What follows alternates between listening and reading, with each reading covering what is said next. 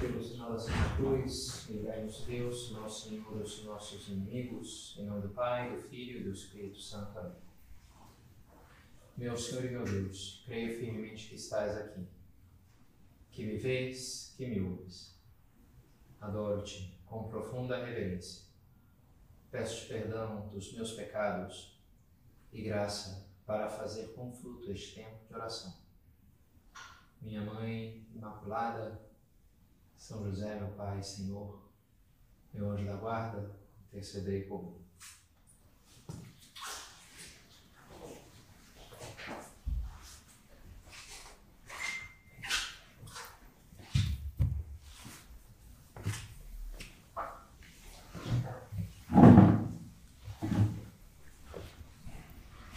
Voltando-se para a mulher, Jesus disse a Simão: Estás vendo esta mulher?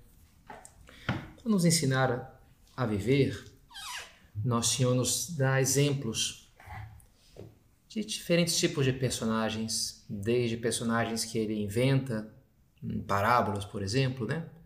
até personagens da história de Israel, que ele dá como exemplo, rei Davi, pessoas assim, né? E também pessoas vivas, também fala de pessoas que estão que põe como exemplo, sei lá, a velhinha que dá a moeda no gasofilácio do templo. E no capítulo 7 de, de São Lucas, ele começa dando um desses exemplos, que é o um centurião, que ele pede para Jesus que cure o seu servo. E é um pagão, mas tem uma fé que Jesus coloca como exemplar porque diz, não, não, não faz falta que tu venhas, não sou digno que entres em minha morada, mas diz uma palavra isso aí tal. Jesus elogia o exemplo daquele homem, né? Depois, nesse capítulo, ele vai elogiar também João Batista, pelo, pela retidão, pela radicalidade com que vivia o desprendimento, a busca da santidade. Mas depois, mais para o final do capítulo, vai, vai ter um certo contraste entre essa atitude de João, por exemplo, e a dos fariseus e, e os autores da lei, que, pelo contrário, né, não eram dóceis a Deus, se fecharam a Cristo. E o capítulo vai terminar com uma cena em que esse contraste vai se dar especialmente de forma preemente, gritante, quando Jesus é convidado para jantar na casa de um desses fariseus, um cara chamado Simão que, assim, até guarda, digamos, as aparências, e até tem, sei lá, mais ou menos boa educação com Jesus, chama ele de mestre, se dirige a ele com uma certo respeito, assim, uma certa reverência. Mas, ao mesmo tempo, guarda uma certa distância. Como que quem, quem julga está olhando para Jesus como que, bem, vamos ver, não vou me comprometer com esse cara aqui, vamos ver esse rabi novo, qual é a dele, né? Vamos ver se esse cara aqui, sei lá, né? É um cara ortodoxo, vamos ver se esse cara aqui então está meio que julgando Jesus, por mais que guarde as aparências no trato, mas por dentro tem uma atitude como que um pé atrás, né? um pouco fechado. E, e o contraste surge com um terceiro elemento no encontro, que é uma mulher, essa mulher que chega e diz o Evangelho, trouxe um frasco de alabastro cheio de perfume. Pondo-se aos pés de Jesus atrás, e a gente imagina, estão a refeição era numa mesa baixa e as pessoas não sentavam em cadeiras, como eu estou sentado aqui agora, né? Mas em espécies de divãs, ficaram de lado, reclinados. O que deve ser uma maneira meio desconfortável de comer, né? Talvez umas uvas assim, até pode ser, né? Mas ficar pegando ali na mesa e comendo de lado, né? Mas enfim, assim era o costume. E, e então ele ficava com a cabeça junto da mesa e os pés afastados. Então dá para imaginar a mulher então ali aos pés, como que uma segunda círculo ao redor da mesa. Né? Postou-se atrás aos pés de Jesus e, chorando, lavou-os com suas lágrimas, os pés de Cristo. Em seguida, enxugou-os com seus cabelos, beijou-os e os ungiu com perfume. Rega ali com suas lágrimas, enxuga com os próprios cabelos e depois unge com aquele vaso de alabastro que ela trouxe cheio de óleo, né? óleo, óleo aromático. O fariseu devia ter um colega seu que convidou também ali para que conhecesse Jesus, enfim, pelo, evento, pelo acontecimento, comenta com esse amigo, diz assim: Se este homem fosse profeta, saberia quem é a mulher que está tocando nele, pois é uma pecadora. Vê que a mulher era uma pecadora pública conhecida, tipicamente se, se entende que era uma prostituta. Não é que está explicitamente dito isso no Evangelho, mas se pode pensar que sendo uma prostituta, então colocou ali um termo um pouco mais suave para não ficar uma coisa então, sei lá, chocante, né? Uma pecadora. E Nosso Senhor que conseguia ler o que passava na cabeça das pessoas, se deu conta do que estava comentando, né, o Simão com seu colega, e se dirigiu a ele: Simão, tenho uma coisa para te dizer. Fala, mestre. Certo credor tinha dois devedores. Um lhe devia 500 moedas de prata e outro 50. Como não tivessem com que pagar, perdoou a ambos. Qual dos dois o amará mais? Simão respondeu: Aquele que, a quem perdoou mais. Jesus lhe disse: Julgaste corretamente. É verdade. E ele usa essa técnica interessante, né, que a Bíblia apresenta isso também em outros momentos, de posso a julgar, levar alguém a entender a sua atuação num contexto particular. Uma maneira é fala de uma história que aparentemente não tem nada a ver com aquele contexto, é uma história hipotética. Um personagem P qualquer, né, Josézinho, a Mariazinha, sei lá, né? E aí e aí nesse, o cara julga nesse contexto no qual ele está isento da paixão, digamos assim, né? no qual ele não, não entende, porque quando, quando eu estou presente ali já fica meu juízo pode ficar um pouco comprometido, porque eu, não quero ficar mal na história, porque eu não quero abrir mão de não sei o quê, né? O profeta Natan faz isso com o rei Davi. Quando o rei Davi cometeu o seu grande pecado de adultério e homicídio, Vem o profeta, ele, ó, oh, deixa eu te contar uma historinha. Rei, hey, deixa eu te contar. Tinha um cara que tinha uma ovelha, uma ovelhinha só, e aí o vizinho dele era um ricão, cheio de ovelha. E o ricão pegou lá a única ovelhinha do cara, porque aí, que absurdo, esse cara aí é um canário, disse o rei Davi, né? Traga na minha cabeça, vai, minha presença vai, ou vai pagar o que ele roubou, ou que eu matem na minha presença. Onde já se viu o cara fazer um negócio desse? Pois esse homem és tu, diz o profeta para ele. Pois o que você fez é pior do que isso. Você fez exatamente essa mesma dinâmica, só que pior ainda. Em vez de uma ovelha, foi uma mulher que você roubou. Então, né, fala aquilo e aí é o choque do, da realidade né, do rei. Algo assim faz Jesus nessa passagem. Conta a história, dois devedores, né? qual que você acha que vai amar mais? Olha, aquele que perdoou mais. E aí então ele aplica, aplica aquilo ao, à situação presente. Voltando-se para a mulher, Jesus disse a Simão: Está vendo essa mulher? É a frase com que começamos. Olha para olha a atitude dela, é o exemplo que tu tem que aprender. Né? Está vendo essa mulher? Quando entrei na tua casa, não me ofereceste água para lavar os pés, ela, porém, lavou os meus pés com lágrimas e enxugou com seus cabelos. Não me beijaste, ela, porém, desde que cheguei, não parou de beijar os meus pés. Não derramaste óleo na minha cabeça, ela, porém, ungiu meus pés com perfume. Então, várias coisas que Simão não tinha tido de, de cortesia, de e aquela mulher tinha feito com abundância, digamos assim, aqueles gestos. Né? Por isso te digo, os muitos pecados que ela cometeu, que cometeu, não está questionando isso, né? Os muitos pecados que ela cometeu estão perdoados.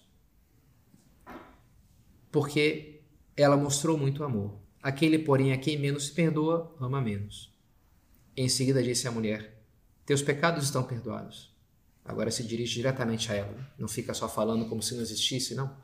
Olha, teus pecados são perdoados. Os convidados começaram a comentar entre si: quem é este que até perdoa os pecados? Quem ele que pensa que é um pouco assim, né? Até perdoando os pecados, mas será que isso é válido, né? Será que realmente. Como assim? Quem é esse, esse cara, né? Justo por sua vez disse à mulher: Tua fé te salvou, vá em paz. Os pecados são perdoados, tua fé, tua fé te salvou. Pode ir, o que tu buscava, o que tu precisava, tu já tens. Deus perdoa os teus pecados. E é interessante que termina o capítulo com essas palavras, justamente elogiando a fé daquela mulher. Lembrando que o capítulo começou com o elogio da fé do centurião. E são duas atitudes, dois contextos bem diferentes. Mas na Bíblia, o conceito de fé é um, é um, é um conceito bastante amplo. Inclusive, a palavra grega, pistes, às vezes convém traduzir por fé, por acreditar, às vezes convém traduzir por confiança por confiar. É uma palavra só para fé e confiança no grego, pistes.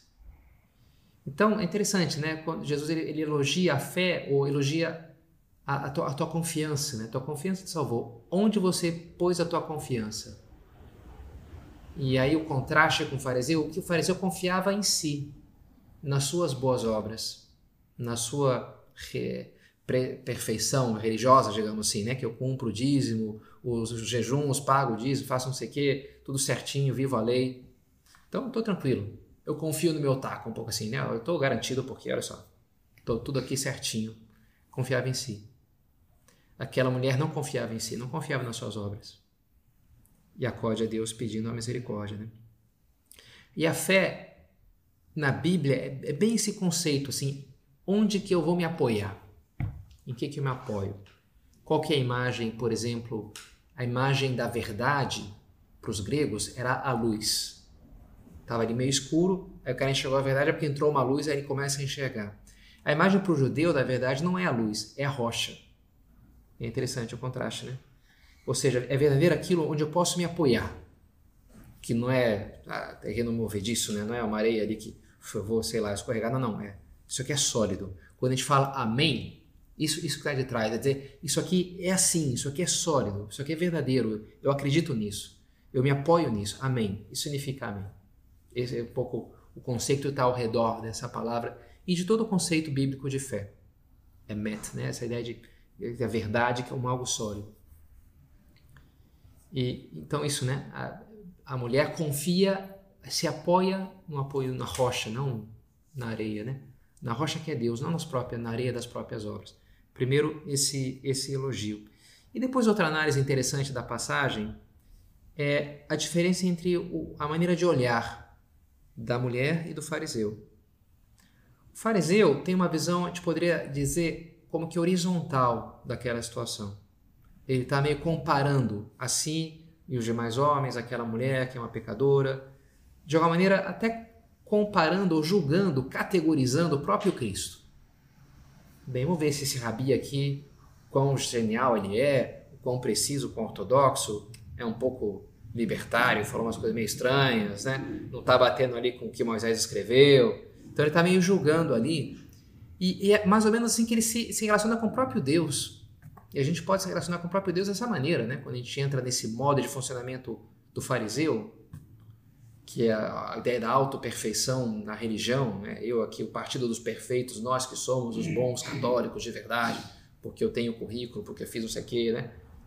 Gente, aí, aí, parece que a gente pode estabelecer uma relação com Deus quase que comercial. No latim se diz do ut des, eu te dou para que tu me dê isso daqui, né?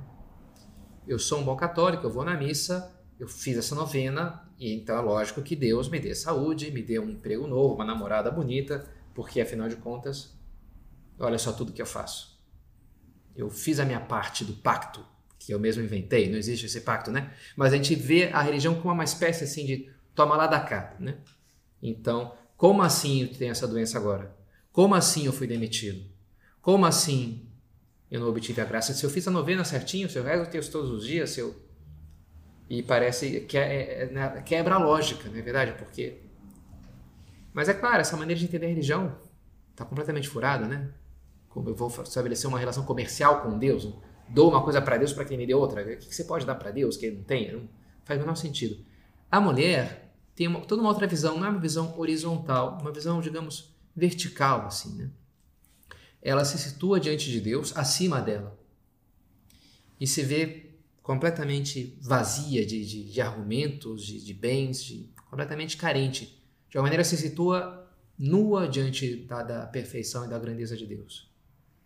E ela e, e, e o faz em Cristo, né? que está acima dela, quem ela está nua, ela não, não tenta justificar os seus pecados, não tenta mostrar que é uma coisa que não é. Ela se apresenta ali unicamente ancorada na, na misericórdia de Deus. E é assim que a gente deve se colocar diante de Deus. É assim que deve ser o nosso encontro com Cristo para que seja eficaz como foi o encontro da mulher e não infrutífero como foi o encontro do fariseu, que não ganhou nada daquela, não, não teve graça, né? Jesus conta da minha parábola do oração do fariseu e do publicano no templo, e o publicano voltou para casa justificado e o fariseu não, voltou para casa igualzinho. O publicano obteve a graça, porque pediu graça, porque se situava assim diante de Deus, consciente da sua indigência da sua carência, da sua necessidade e da sua ausência de méritos ou de argumentos para exigir qualquer coisa que fosse de Deus. nós também teremos um encontro com Jesus. No final da nossa vida, certamente teremos. Mas já agora, podemos tê-lo também, e convém que o tenhamos continuamente. Né? Eu estarei convosco todos os dias até o final dos tempos. E esse encontro se faz especialmente realidade, uma especial força nos sacramentos. Bem, estamos aqui, de alguma maneira, esse é um encontro, né? Eu comecei a meditação, creio firmemente que estás aqui, ajoelhado diante do sacrário, porque creio realmente né, que Nosso Senhor está aqui no sacrário, escondido sob as espécies sacramentais. Isso é meu corpo, né? Ele falou, e, e essas palavras fui eu que repeti, acho, na missa que consagrei a, as hóstias que estão agora no sacrário, né, na segunda-feira, acho que foi. Então, é o meu corpo, né? Eu estarei Nosso Senhor está presente de uma maneira muito é, maravilhosa no sacramento da, da Eucaristia, mas em todos os sacramentos a gente tem um contato quase que físico com Jesus, através do qual ele atua em nós. Como atuou, sei lá, naquele cego, o evangelho de ontem, ele Jesus toca ali, que o cego cura, né? O surdo, ele põe os dedos na, na, na orelha, ele começa a escutar, né?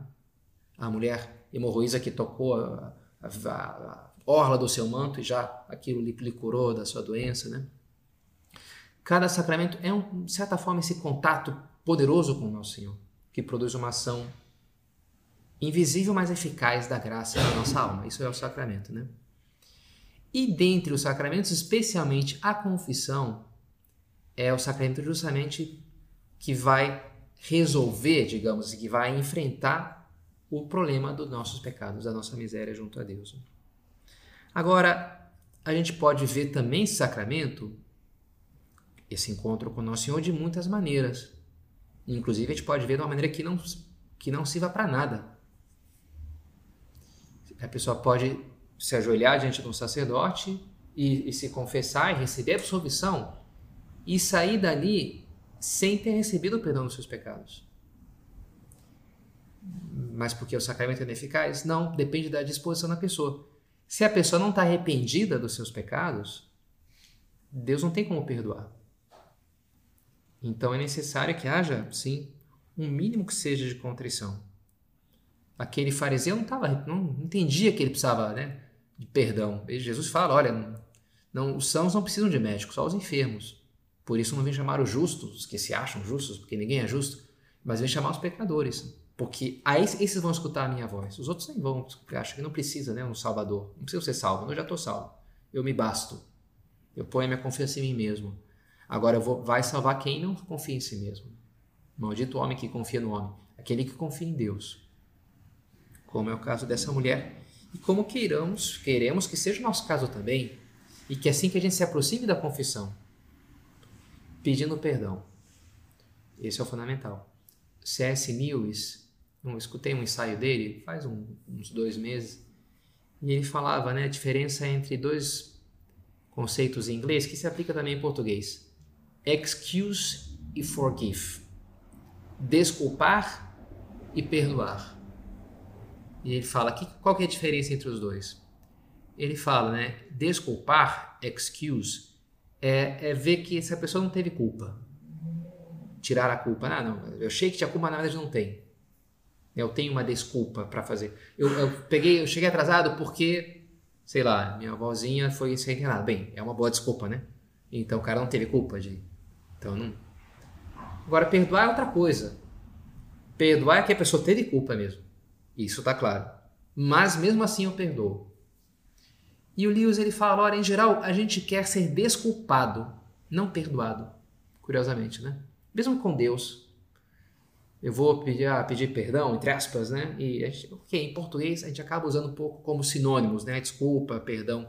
Mas assim, sendo mais preciso, em geral, como é que a gente, a gente chegou atrasado que a gente fala, ah, cara, ah, foi mal, é porque eu tava meio, enrolou, lá deu um problema no meu celular, é que o ônibus atrasou, é que não sei o que, né, o neocapitalismo, o neoimperialismo mundial, e que o Covid, e, e, né, e o império chinês, e o governo de não sei o que e tal. E aí, cara, é isso, entendeu? Aí aconteceu, sabe? Como quem diz, olha, a culpa não foi minha, entendeu? E tu tem que me desculpar porque, afinal de contas, toda a conjuntura mundial, né, e se juntou para que eu chegasse atrasado, mas por mim eu teria chegado. Se fosse depender só de mim, eu teria chegado na hora. Entendeu? Então essa pessoa está se desculpando. Agora, é diferente é dizer, putz, cara, pisei na bola contigo, não tem justificativa, te peço que tu me perdoe essa, esse erro. E quando ele, diante de Deus, sobretudo, pedir desculpa dos nossos erros é, digamos, a única coisa que Deus não pode fazer, o, o Lewis ele comenta. Deus não pode mudar o não, não quer mudar o passado, não sei se pode ou não quer, mas o fato é que não tá, né? Não vai mudar o passado. O que aconteceu, aconteceu. E se aquilo é um erro meu, é um erro meu. E Deus não vai mudar a história, não vai fazer uma viagem no tempo, sei lá, né? Seria absurdo. Seria uma contrariar os próprios as regras que Deus colocou para a história. Então não, que eu, que eu errei, eu errei. Esse é um ponto, né? Isso está fechado já, já o passado já é imutável. Então Deus não vai mudar o passado, ele não pode fazer isso, não quer fazer isso. Agora, o que ele sim pode, que às vezes o que eu, em geral o que eu não peço é que ele me perdoe. E se eu fico só me desculpando, ele não pode me perdoar. E o que eu tenho que fazer é pedir perdão. Não pedir desculpa, como se eu não tivesse culpa. Não. Pedir, pedir a compreensão dele que, para minhas justificativas furadas. Né? Lewis, ou não, Scott Hahn, nesse, ele escreveu um livro sobre a confissão. Interessante, né? ele faz sempre um percurso bíblico, assim, ele começa já no, no pecado original. E e ele fala, né, bem, já começa aí essa dificuldade humana de reconhecer o próprio erro. O homem pecou e aí ele está com vergonha, foge de Deus quando Deus começa a passear no jardim do Éden. E Deus procura o homem, não acha, depois encontra, mas por que você está se escondendo, né? Porque estava nu, fiquei com vergonha, responde Adão. Mas quem te disseste que tu estás nu? Acaso terás comido do fruto que eu te proibi comer? Já Deus se dá conta, enfim no diálogo simbólico né, do relato. Né? E aqui que Adão responde, ao invés de dizer, não, eu, eu comi. Ele fala, a mulher que me deste deu-me do, deu do fruto e eu comi. Como que dizendo, olha, a culpa é da mulher. E quase que dizendo, a culpa é tua, porque foi tu que me deu a mulher, né? Quase a culpa é de Deus, né? A culpa não é minha, né? Eu estava aqui numa boa, e você me mandou essa mulher aí, né? E ela veio e me trouxe essa droga desse fruto, né? E aí, cara, acabei comendo, né? Um pouco assim, né? Aí Deus se volta para a mulher. Mas que fizeste? Né? O que, que ela diz? A serpente me enganou e eu comi. É culpa da serpente, né? Empurra, empurra. Não, é fulano. Não, não, foi, não é comigo, é com ciclano. Não, isso aí é com aquele outro cara lá. E aí tu fica, né?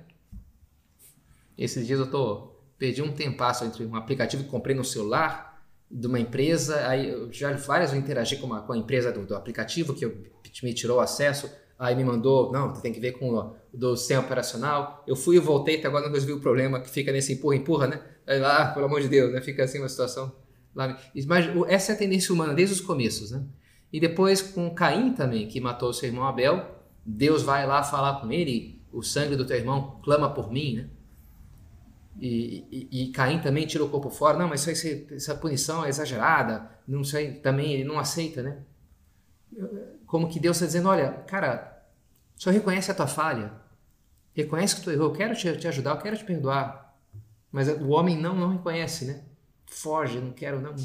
Se esquiva. E, isso que é, é, fundamental, né? Porque vai correr na vida de Cristo mesmo, né? Quando o nosso Senhor vem, Ele que é a luz, a luz é rejeitada, as trevas rejeitaram porque suas obras eram más. Eu não quero a verdade. Eu não quero a luz. Porque eu não quero que, não quero enxergar o meu pecado, não quero enxergar a minha culpa, porque me dói. Então as trevas rejeitam a luz. A gente não quer enxergar a verdade, a gente foge da verdade. Cristo, ele é a verdade, né? Ele se define assim. O encontro com Cristo exige essa abertura para a verdade. Essa verdade é acerca de nós mesmos, acerca da nossa vida, dos nossos erros. Em certo sentido, todo homem virtuoso produz um incômodo até um exemplo humano máximo, tradicional, é Sócrates, que era um homem que tinha virtudes e acabou sendo morto ali por inveja, pelas confusões, porque tinha virtudes humanas. A virtude sempre causa um certo incômodo, né? A gente assistia aqui um episódio dos Simpsons, há muitos anos atrás. Dá até vergonha falar que hoje a gente Simpsons assim, mas tudo bem.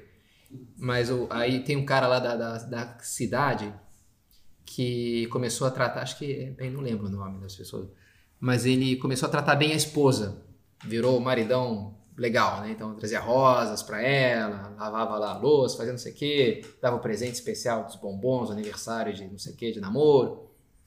E aí isso gerou um problema na cidade. Por quê? Porque todas as outras mulheres começaram a se comparar, né, os maridos respectivos com o maridão lá, que cinco estrelas, né? E começaram a reclamar do, dos maridos, né? E aí os maridos fazem uma, se reúnem no, no bar, é o lugar lá do conclave deles, para rever essa situação. Gerou um problema aqui. O que, que a gente vai fazer com isso, né? Aí o Homer Simpson, na sua sabedoria, ele fala, olha, começa a fazer um discurso ali. É muito fácil agora a gente começar a se culpar e querer então que cada um vai começar a melhorar e, e fazer mais coisas. É, agora, é mais fácil ainda a gente pôr a culpa nesse cara e acabar com ele, porque ele está causando todos os problemas. Então eles se reúnem para detonar o cara lá que começou, né?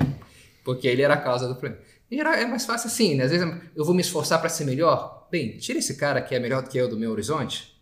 E aí pronto, aí resolve o problema, né? É o que fazem com o próprio Cristo, de alguma maneira, e com Sócrates e, e, e, Cristo, bem, sem dúvida que era um homem virtuoso, e mais do que isso, era o homem mais virtuoso que já existiu e jamais existirá. Mas mais do que isso, é o próprio Deus, né? perfeito Deus e perfeito homem. Isso é nosso Senhor. E por isso, na sua vida, está especialmente delineada o que, que é ser homem e o que, que é a ofensa do homem a Deus, sobretudo na cruz eu gosto de pensar que tem essas duas grandes verdades assim plasmadas. Toda a vida de Cristo, mas especialmente na cruz, está especialmente plasmado a gravidade do pecado. O negócio é sério, né? Olha só, Jesus, quando a gente lê, sei lá, né, esse livrinho do Santo Sudário que relata ali a paixão, a paixão segundo um cirurgião, tudo que Cristo sofreu, nossa, como é, por que tudo isso, né? Pelos teus pecados e pelos meus. Então a gente se dá conta da malícia humana quando a gente contempla a paixão de Cristo. Essa é uma grande verdade e, no certo sentido, perturbadora, né? num, bom sentido. E, e depois, agora, além do, do tamanho do pecado, está impresso na cruz o que? O tamanho do amor de Cristo por nós. Quanto ele me amou. Ninguém tem amor do que ele que dá a vida pelo seu amigo. O tamanho da sua misericórdia. E é olhar para a vida de nosso Senhor nos traz essas duas coisas. Dizia um, um texto de um teólogo, um texto piedoso. Eu temia te olhar nos olhos, porque tinha presente os meus pecados e temia a tua represália. Mas quando finalmente tomei coragem e te olhei nos olhos, apenas encontrei essa frase: Eu te amo. Apenas encontrei isso, né? não a repreensão, mas o teu amor e a tua misericórdia. Um texto bonito assim, mais ou menos terminava assim, né? E é verdade, né? Se a gente vence o medo à verdade, a gente encontra a misericórdia de Deus, a gente encontra o amor. Porque essa, essa é a natureza de Deus. Deus é amor. E se a gente olha para Nosso Senhor, a gente vai não vem para julgar o mundo, né? mas para salvá-lo. A gente vai encontrar isso. Né? Gente vai encontrar o seu perdão. Deus é amor. Agora, isso sim, Cristo é a verdade. O próprio São João diz isso nas suas epístolas, Deus caritas est, e, e, e põe essas palavras na boca de Cristo no Evangelho, né? Ego sum veritas, eu sou a verdade. E a gente pode entender dessa maneira, né? Ou seja, eu só vou chegar no amor através da verdade. Ninguém vai ao Pai senão por mim. Ninguém chega no amor senão através da verdade. Da verdade seca da minha vida. Ninguém obtém o perdão sem reconhecer a verdade dos seus erros. E isso que a gente tem que buscar. Então, isso a gente busca em cada confissão. Né? Esse abraçar a verdade, esse, cada confissão pode e deve ser um encontro transformador com o nosso Senhor. E será tanto mais transformador quanto mais eu abrir os meus olhos, né? quanto mais eu estiver disposto a assumir a minha culpa. São José Maria, ele dizia: a melhor devoção é uma confissão contrita. Ele tinha muitas, muito boas devoções, terço, devoção maravilhosa, a devoção Eucaristia, visitas ao Santíssimo, puxa, incrível, o próprio Cristo. Mas ele falava: a melhor devoção é uma confissão contrita. Interessante, né? Ok, contrita. Porque, como já falamos, a confissão é válida. Para ela ser válida, basta um mínimo de arrependimento. Inclusive o que a gente chama de atrição, é o termo técnico. Né? O que é a atrição? É o medo ao castigo. Então eu sei que eu fiz um negócio errado, tenho medo de ir para o inferno, Então vou lá e me confesso por medo. Isso chama-se atrição. Beleza, é válido, né? Tu vai, tu vai ser perdoado dos teus pecados. Agora, quanto meio de santificação, não só para pensar na validez, digamos assim, o efeito da confissão depende diretamente do grau de contrição que eu carrego em mim.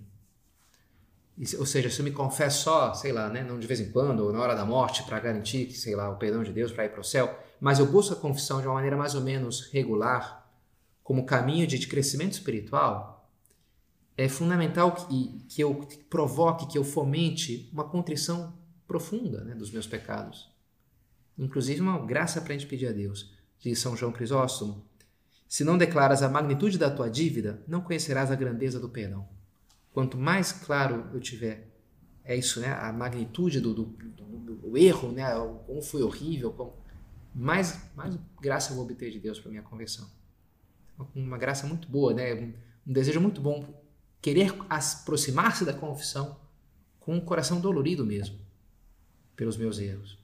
Porque aí sim aquilo vai ser algo transformador. Alguns, alguns teólogos chegam a dizer que a, se a pessoa cometer um pecado grave, mesmo grave, mas ela se confessa, ela cava fundo na contrição, na dor, ela pode sair dali, depois de uma confissão, mais alto que ela estava antes de pecar. Porque agora ela tá, confia menos em si mesma, está mais grata a Deus pela sua misericórdia, ela cresceu com aquele processo todo. Por mais que tenha começado o processo com uma coisa ruim, sem dúvida, que é um pecado. Mas pela graça da confissão, ela foi elevada mais além do que estava antes. Né? Vale a pena né, que a gente se confesse, que a gente se confesse bem, que a gente vença possíveis obstáculos para viver esse sacramento tão, tão transformador.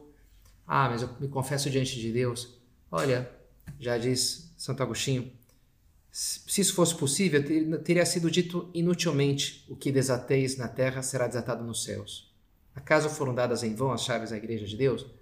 Ele dá um argumento de autoridade, né? Que Jesus fala na noite, no dia de Páscoa, assopra sobre os apóstolos, receber o Espírito Santo, aqueles a quem perdoados os pecados, serão perdoados. Aqueles a quem os retiveres, serão retidos. Então ele comunica esse poder aos apóstolos que estavam ali.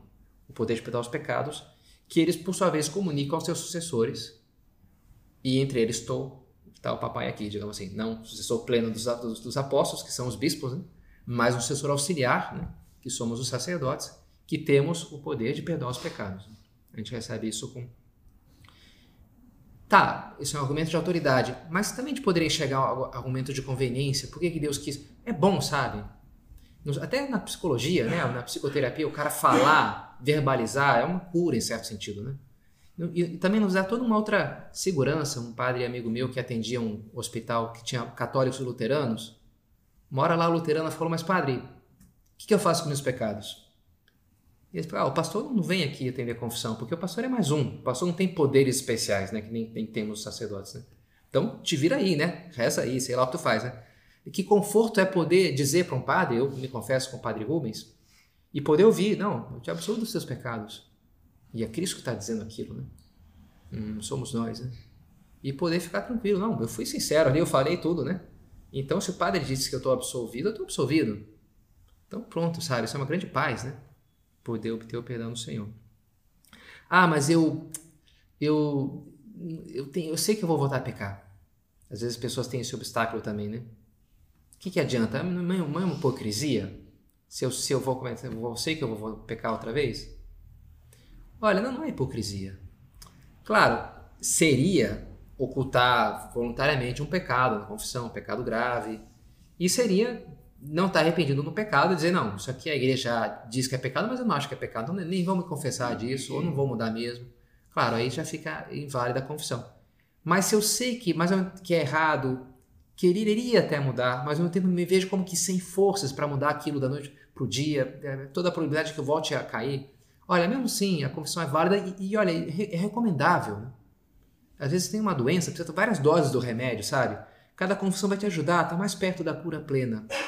Por mais que agora talvez não esteja ali no teu horizonte acreditar que eu vou conseguir me libertar desse vício que eu tenho já há muitos anos. Mas vai lá, confessa. Pede ajuda a Deus. E tu vai estar cada vez mais firme nessa convicção, nesse desejo de, de enfrentar, de superar aquele problema, aquela ofensa a Deus. Confiar em Deus e não em nós mesmos. Esse é o resumo, esse é o caminho. Eu escutei alguma vez de uma de um casal que estava se convertendo e, e tinha uma certa vergonha, inclusive para rezar. Não conseguia rezar o Pai Nosso. Porque eles diziam, bem, tudo que a gente fez, né, cara, como é que a gente vai se dirigir a Deus? Pai Nosso, cara, sei lá, a gente esqueceu de Deus todos esses anos, nem deu bola nenhuma para Ele, e agora a gente vai chegar. Sentia um pouco assim, como o filho pródigo, né? Já não de ser chamado teu filho, trata-me como um dos teus servos diz na parábola. Então eles não sabiam muito o que fazer. Mas aí lhes, lhes ocorreu, bem, e se a gente reza uma Ave Maria? Olha, não, acho que isso eu me sinto confortável, né? Porque, sei lá, uma mãe, né? É mais misericordiosa, é mais fácil, digamos assim, né? Mas, humanamente é mais... As mulheres são mais empáticas, são mais compreensivas. Então começaram as Ave Maria, e aí depois ali, aí se confessaram, aí rezaram Pai Nosso, enfim. Mas tantos casos bonitos da conversão que vem através de Nossa Senhora dessa mãe misericordiosa. Né? Esses vossos olhos misericordiosos nós volvei, a gente reza na, na Salve Rainha. Então que bom saber acudir ela também nos nossos pecados, para que ela saiba nos conduzir com seu jeito, com seu carinho, para o perdão, para a misericórdia de Deus.